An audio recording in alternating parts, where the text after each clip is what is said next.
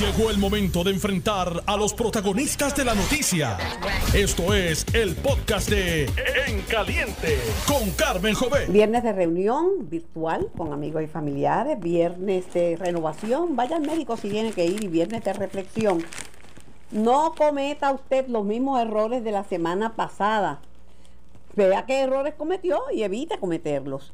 Comienzo la jornada de hoy con el amigo y colaborador doctor Javier Morales, infectólogo. Buenos días, doctor Morales, y espero que esté bien. Buenos días, Carmen, ¿cómo estás? Yo estoy preocupada porque he visto que ha bajado eh, en algunos sitios el uso de las mascarillas. Hay gente que se la pone, gente que no se la pone. Incluso me preocupan las protestas en los Estados Unidos porque ha aumentado el número de viajeros que vienen de Estados Unidos a Puerto Rico. Y en esas protestas, que tienen muy buena razón para celebrarlas, pero está todo el mundo pegado. Y algunos se quitan la mascarilla para hablar, eh, otros no tienen mascarilla, pero se ve la gente eh, bien pegada y yo creo que eso podría, no sé, pero me parece que si el distanciamiento es clave, eso podría disparar los contagios.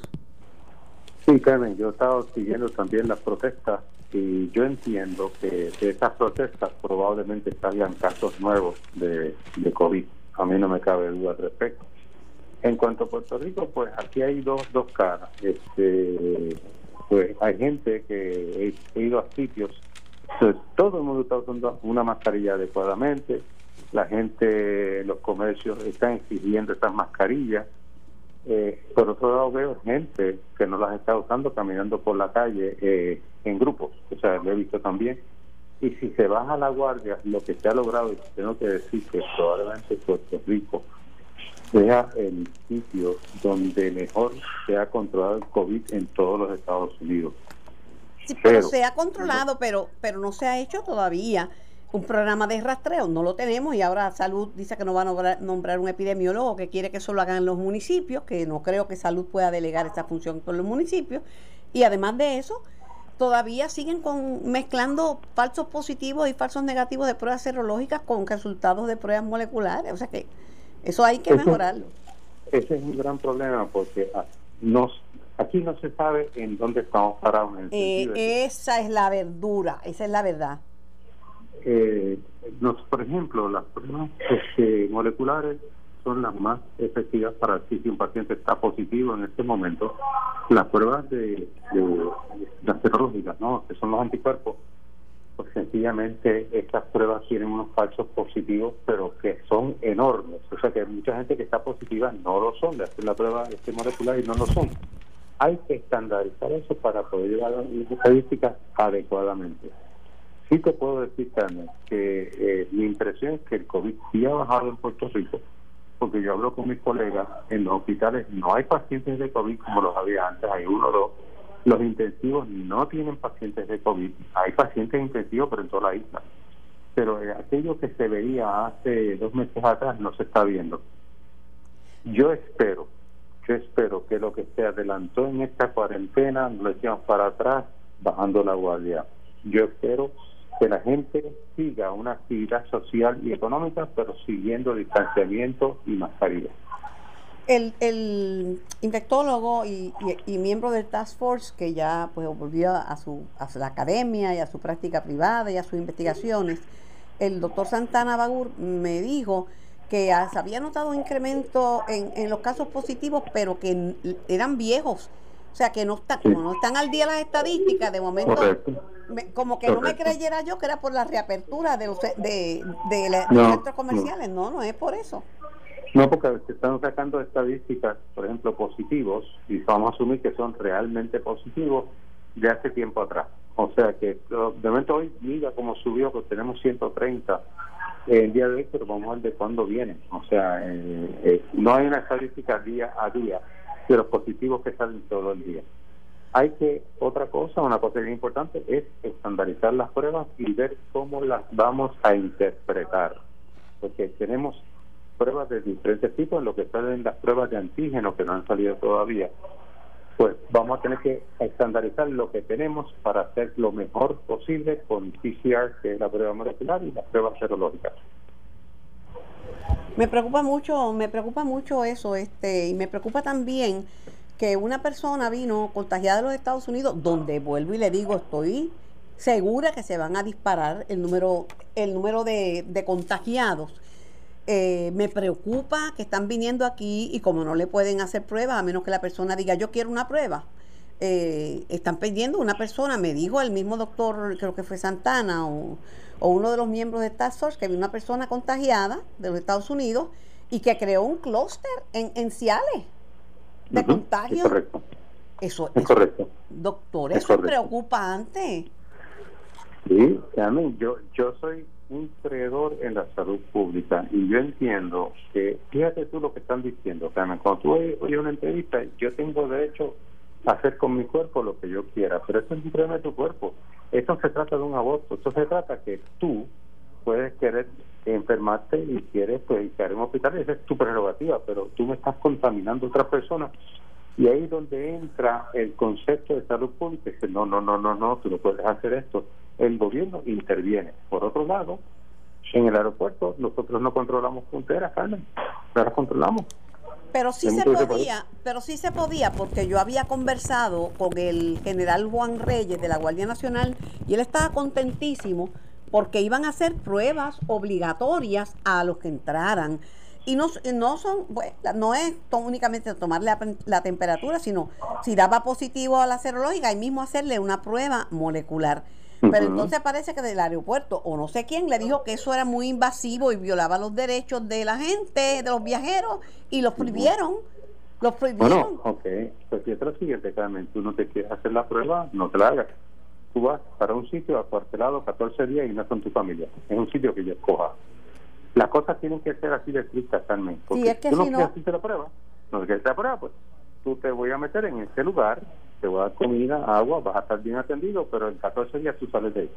es la única forma de hacerlo, Carmen. Sí, es la única forma de hacerlo o que la gente entienda que tiene que hacerse la prueba, que es mucho más sencillo por su bien y por los demás. La persona que te diga a ti, pues yo, yo no quiero porque yo soy dueño de mi cuerpo. Ajá, pero no eres dueño del cuerpo de todas las personas que están alrededor tuyo. Así que, como esto es algo contagioso, tú vas a contagiar a ambas personas y ahí eso no aplica necesariamente. Ese es mi punto de vista. Tú no quieres hacerte la prueba, porque tengo que ir obligatoriamente. Pero jugar con eso y que se atrevan a hacerlo es otra cosa realmente. Es, es vergonzoso, además el hecho de que, mire, tenemos que tener un epidemiólogo, tenemos que que tener un sistema de salud con datos fehacientes. Tenemos, y no los tenemos, tenemos que hacer un programa de rastreo, acuartelando eh, en cuarentena cada vez para no se controla. E, eso una herramienta como lo es la prueba, como lo es también el rastreo, pero la cuarentena es una sola herramienta, no es la única y que con eso resolvemos. Totalmente de acuerdo, totalmente de acuerdo. Este, esto es una cosa que hay que sacarlo de diferentes formas, pero es como cuando tú vas a tratar a un paciente, tú tienes que tratar de prevenirlo, número uno, número dos, si la vacuna funciona, a vacunar a todo el mundo y el que se enferma tienes que bregar para que ese paciente no se complique. Eh, pero sí, eh, eh, esto es una cuestión de del derecho de que tú tienes con tu cuerpo, es la responsabilidad que tienes con el cuerpo de otro. ¿Me sigue? o sea, es un, Definitivamente. Gracias, doctor Morales. Que tenga un lindo fin de semana y gracias, gracias Carmen. Gracias por siempre contestarme y orientarnos, porque yo lo que hago es double checking, a ver si estoy mal. No, no, no. no. cuando llega la salud pública es una cosa nacional, eh, tienes que bregar de otra forma. De otra forma. Bueno, muchísimas gracias al doctor Javier Morales. Eh, tengo en línea al senador Henry Newman, a quien le doy la bienvenida y le deseo un de antemano un feliz fin de semana. Buenos días, Newman. Muy buenos días para ti, Carmen. Muy buenos días a todos los que escuchan. Eh, muchas felicidades para ti y, gracias por la oportunidad siempre. Tengo varias cosas. La número uno, estaba hablando con miembros del Task Force, eh, he hablado con investigadores de puertorriqueños de la Universidad de Yale, he hablado, acabo de terminar con el infectólogo doctor Javier Morales y mire, Aquí nos estamos exponiendo si no se hacen las pruebas en el aeropuerto. Eso se iba a hacer a todo el mundo que llegara porque en, las, islas tienen mejores números que las masas continentales en el mundo. Sea Nueva Zelanda, sea, eh, eh, con, sea cualquier isla, va a estar mejor que las masas continentales por la condición de aislamiento isla. Pero vienen los contagiados. Si no se toman medidas en el aeropuerto, una persona vino contagiada de, creo que de Orlando, y ha creado un clúster de contagio en el pueblo de Ciales. Me lo dijo el infectólogo y me lo dijo el epidemiólogo. Y entonces la, se iban a hacer pruebas en el aeropuerto. Yo hablé con el de la Guardia Nacional, el general Reyes, que es muy dispuesto, y después lo pararon. Parece que alguien de ahora dijo, no, no. Mire, si no controlamos el aeropuerto, me dice ahora el infectólogo que si la persona no se quiere hacer la prueba, entonces tendrían que acuartelarlo 14 días, no es dejarlo ir y que contagie a 30, 40 o 50. Carmen se ha perdido el control eh, en gran medida. Lo que lo que ha hecho el gobierno a nivel central es pasarle eh, la responsabilidad de cuidarse al individuo, a cada cual. Eh, queda en manos de cada persona tomar las medidas necesarias eh, para no contagiarse. Yo eh, estoy dispuesta a tomar la medida y a cuidarme, pero hay un deber ministerial del Departamento de Salud, tiene que tener estadísticas correctas, tienen que hacer pruebas, tienen que tener un análisis epidemiológico, porque ahora mismo están dando números que posiblemente tienen entre cuatro y cinco semanas, Henry, de viejo. Sin duda alguna, Carmen, y las presiones a nivel económico pues han causado que, que volvamos prácticamente a la vida cotidiana a la vida normal. Que no está mal, Henry, que no está mal, que lo aplaudo. Claro que hay que volver a la cotidianidad, pero lo que no se puede es bajar la guardia. ¿Cómo tú vas a dejar? Ahora que va a empezar la temporada alta de turismo eh, y que va a empezar, le están pidiendo que abran las playas para que vengan más turistas, tú no puedes ser al wipipío en el aeropuerto. Yo no sé quién metió la cuchara, para que, era muy, que eso le violaba los derechos. como Bueno, si tú no quieres hacértela porque piensas que te vienen los derechos, pues el Estado tiene que acuartelarte 14 días para ver que tú estés bien y tú decides. Mira, Carmen, yo yo he parado mi auto para poder este, entrar a tu programa y, estoy mirando ahora mismo la Laguna del Condado. En la Laguna del Condado yo estoy contando uno, dos, tres, cuatro, cinco, seis kayaks, eh, tres personas haciendo paddleboarding, eh, como en los mejores tiempos de, la playa, de la laguna del condado, y estamos hablando de un viernes eh, a las 10 y 20 de la mañana.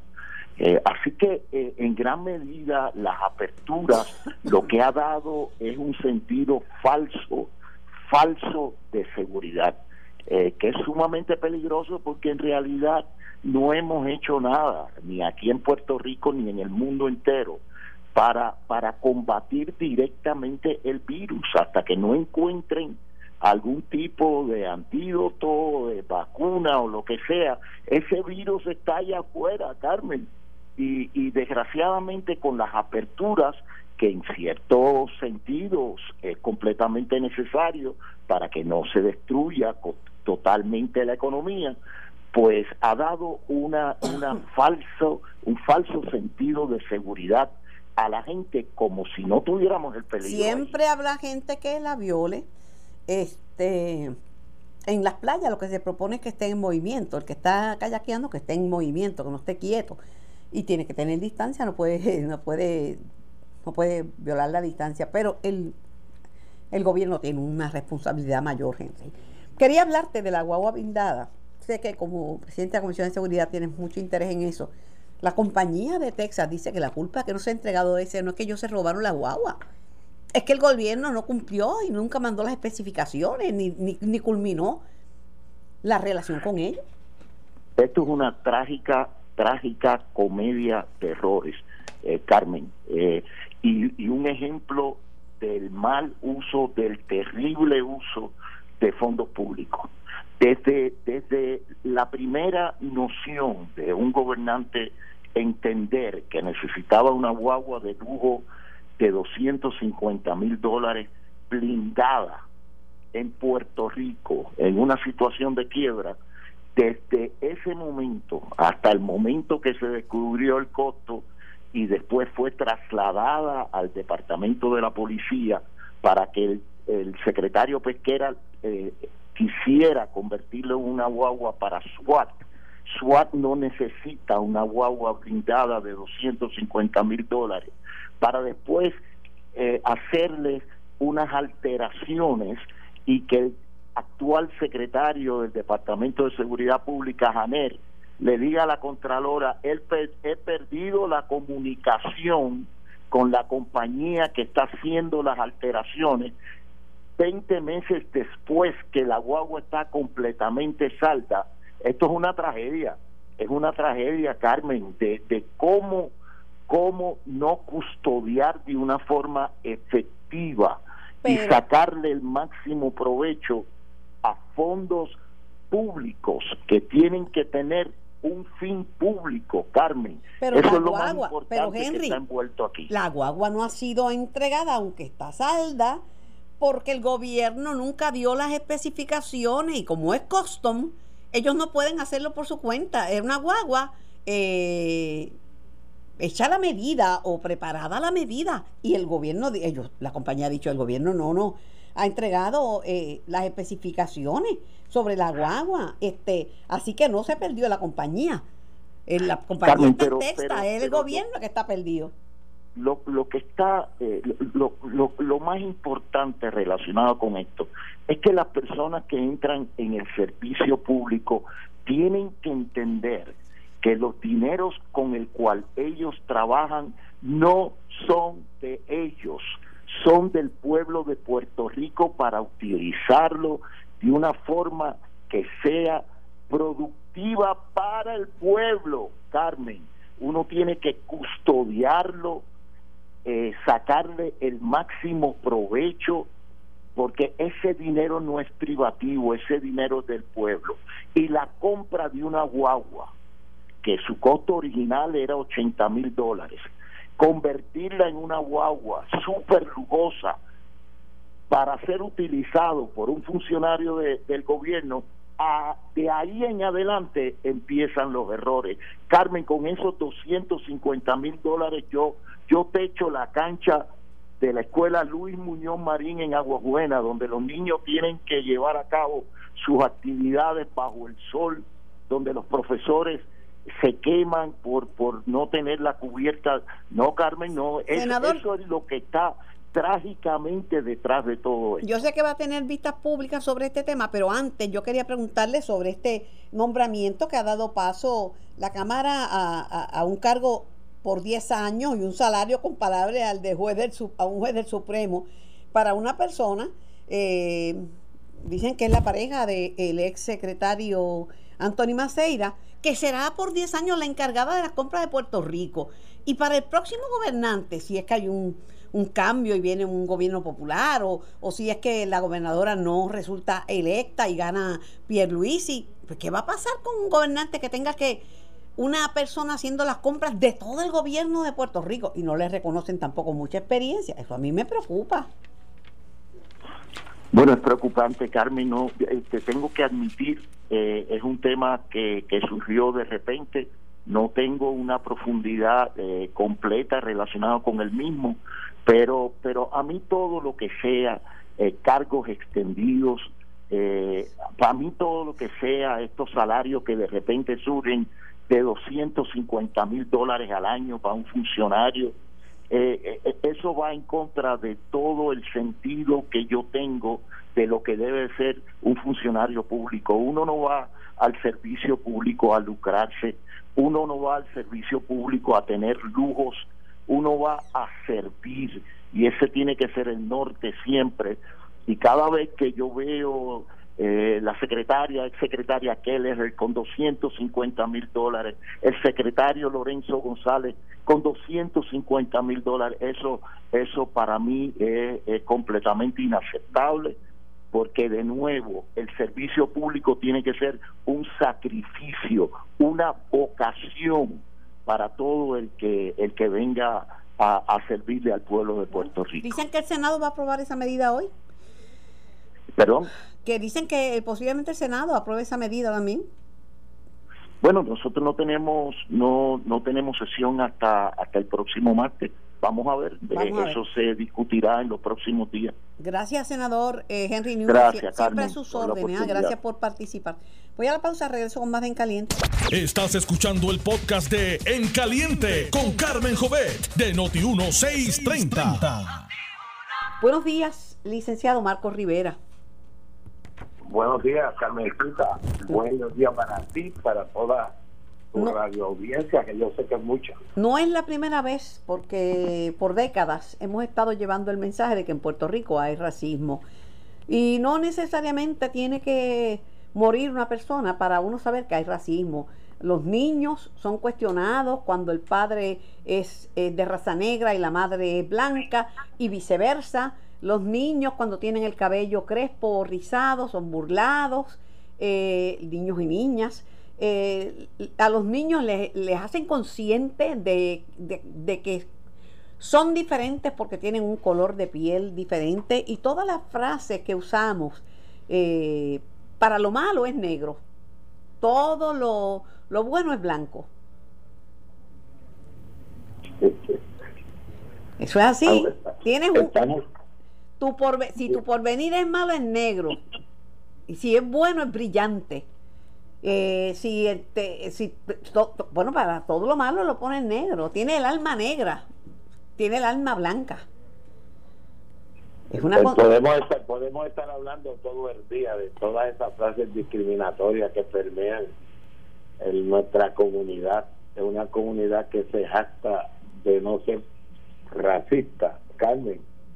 Y yo quiero que el pueblo sepa que desde 1508, de que llegaron, empezaron a llegar los barcos con esclavos Ah, por ahí por la, por la costa de Puerto Rico. Desde esa fecha que esos negros llegaron maltratados dejados humillados a palos fueron utilizados como esclavos y aunque en el proceso posteriormente se abolió la esclavitud pero la discriminación racial está viva todavía todavía verdad este ese paradigma de la supremacía blanca todavía prevalece en las mentes de mucha gente tanto en Puerto Rico como en el mundo entero.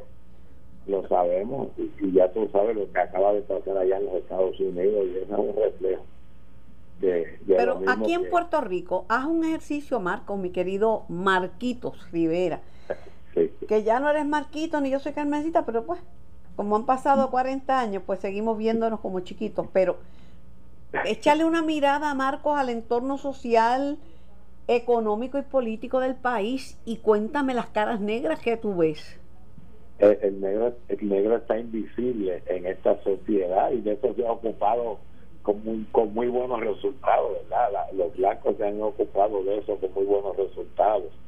Como si no existiera negro en Puerto Rico y el negro que se ha destacado y que aparezca por ahí, ¿verdad? Bien, en una buena posición, es porque le ha costado cuatro veces el esfuerzo comparado con el blanco para llegar a esas posiciones. A veces el talento se impone, como el caso de Roberto Clemente, que fue un gran pelotero, pero él no fue pelotero por amor de los blancos a la raza negra. Roberto Clemente fue un gran campeón en las grandes ligas. Pero hasta con eso discriminan porque dicen, ah, sí, es negro, es bueno para los deportes. Y si es bueno ah. para la economía y para la ciencia y para y para, para astronauta, ¿por qué le tienes que decir que es bueno para el deporte? Eso es, eso es otro mito de una supremacía física de la persona negra. Y, esconden, mire, esconden, esconden las hazañas de los negros en este país. Grandes cosas en este país han hecho a los negros, han hecho grandes cosas, grandes aportaciones, ¿verdad?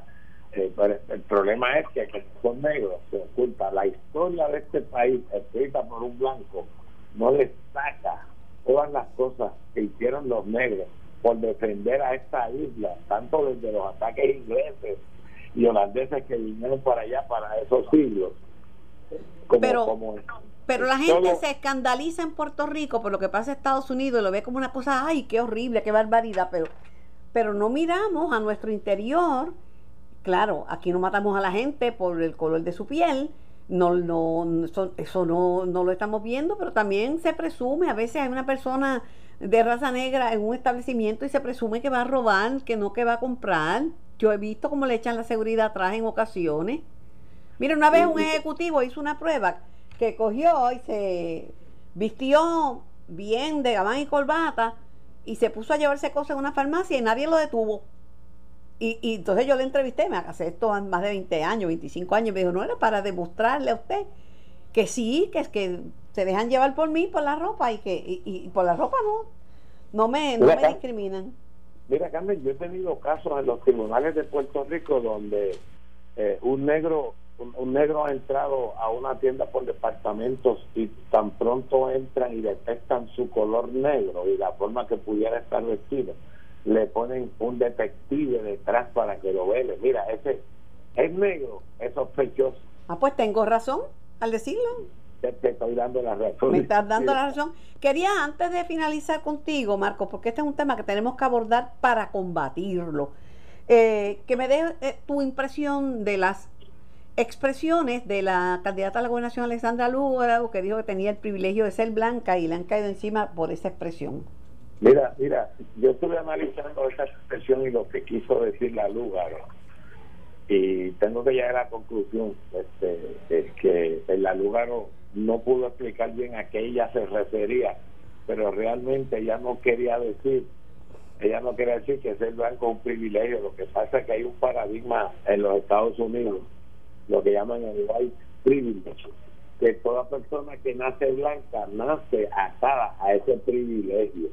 Y el que nace atado a ese privilegio, pues crece en su vida profesional, en su vida educativa, crece amarrada a un, a, un paradigma de que por ser blanca ya tiene el privilegio. Pues yo te lo pregunté a ti, pero yo tengo la misma impresión, porque no me gusta levantar y hacer columnas, hacer editoriales basadas en cosas que yo no sé, porque a lo mejor no uso las palabras correctas, pero no creo que lo que estaba diciendo era que, bueno, yo estoy orgullosa porque yo soy blanca y tengo ese privilegio. yo, ella, y yo te puedo decir que ella no es racista y te puedo decir que al pan pan, al vino vino y las cosas como son, como dicen ahora. Este, yo no creo que ella sea racista, ella lo que quiso decir es que ella cayó automáticamente dentro de un privilegio colectivo, ¿verdad? un privilegio colectivo que tiene, que, tiene la raza blanca. De por qué blanca hay un privilegio. Ella dice, yo soy yo soy parte de ese privilegio, pero no quiere decir que ella tenga, sienta que tiene un privilegio como blanca. Muy bien. yo, yo así, lo vi yo, pero nada, chequeaba contigo porque yo nunca me creo que tengo la razón. Yo. Pero, mira, yo quiero, yo quiero, este, Carmencita, te voy a seguir diciendo Carmencita. No hay problema. A los 200 años, a los 500 años, siempre se va a decir Carmencita. Mira, Carmencita, yo quiero llevar un mensaje al pueblo. Eh, que sepa el pueblo de Puerto Rico y sepa todo el mundo que las personas como yo, con orgullo que soy de piel negra, pero nosotros tenemos sentimientos, nosotros sentimos, nosotros sufrimos, al igual que, que sufre una persona de la piel blanca. Es bueno que sepan que en este país todos los días hay personas negras sufriendo porque están siendo hostigadas por su color. Léanse el caso, de Carmen, el caso de Saida Morris, una negra cangrejera, negra, negra con orgullo propio de ser negra, que fue, ese caso, esa muchacha fue hostigada por, por una agencia, se llamaba Travelers Insurance, que la, la hostigaron porque era negra y tenía afro.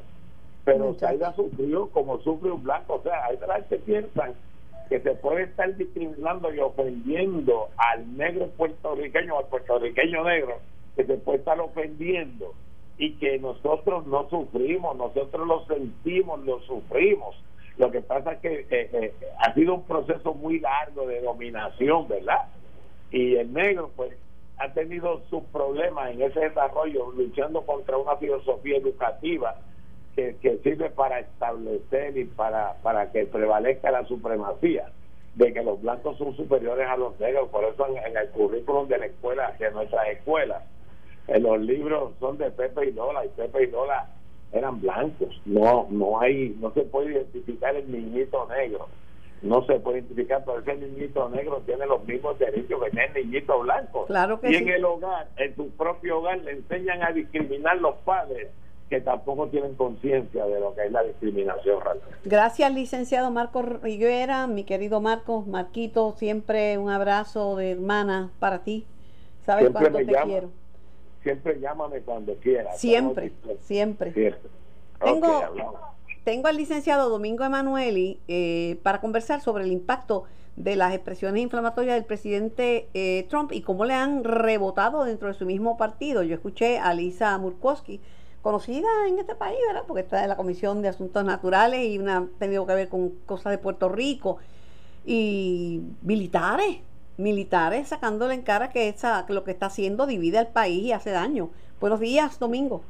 Buenos días, Carmen, para ti y para los amigos y amigas de Notiuno. Muchos saludos a todos. Pues mira, Carmen, esas expresiones que son inflamatorias del presidente eh, eh, Trump llevan, o sea, a lo más crudo, esa división que está ahora mismo en los Estados Unidos. Entonces, cuando tú y parece ser que en términos políticos ya está creando un problema para el Partido Republicano porque distintos líderes eh, de ese partido, como muy bien dice la senadora Mankowski, más, tiene, por ejemplo, eh, otros senadores que ya se, que ya se han retractado o ya le han llamado la atención al presidente sobre eh, eh, que tenga cuidado con las expresiones o que explique determinada cosa. Tiene también, por ejemplo, un candidato, un representante este que estaba corriendo las primarias para senador por Iowa que perdió y era uno de los de los, de los bien racistas. Eso era de los más identificado con, con, ese movimiento racial. estamos hablando de que eh, hay molestia. Entonces, y yo creo que,